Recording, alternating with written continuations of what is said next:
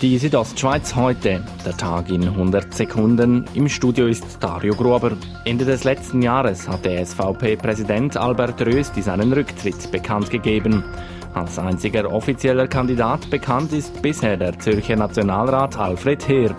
Die Bündner SVP-Nationalrätin Magdalena Martullo, selber im Vorstand der SVP Schweiz, bestreitet einen Mangel an Kandidaten. Wir haben überhaupt kein Problem. Wir haben sehr viele gute Kandidaten. Jetzt ist die Findungskommission dran am Evaluieren von diesen Kandidaten und da haben wir also viele gute, muss ich sagen. Die Bündner Hoteliers blicken optimistisch in die Zukunft.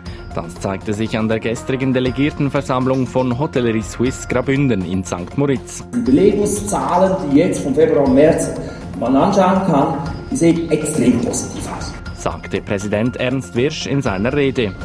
Das Spital Oberengadin in Sameden feiert in diesem Jahr sein 125-jähriges Jubiläum.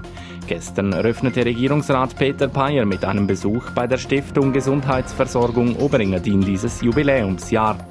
Beat Moll, der CEO der Stiftung, betont, dass sich das Spital vielen Herausforderungen stellen müsse. Eine davon sei, wir sind konfrontiert mit Fachkräftemangel wie überall. Das ist ein grosses Thema.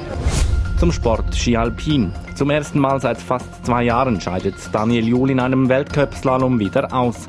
Der Walliser scheiterte in Chamonix, nachdem er im ersten Lauf Bestzeit realisiert hatte.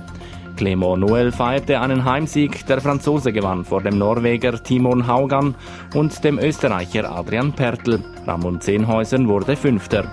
Bei der Abfahrt der Frauen in Garmisch-Partenkirchen feierte die deutsche Viktoria Rebensburg auch einen Heimsieg. Dies vor der Italienerin Federica Brignone und der Tschechin Esther Ledetzka. Corinne Sutter fuhr auf Platz 5.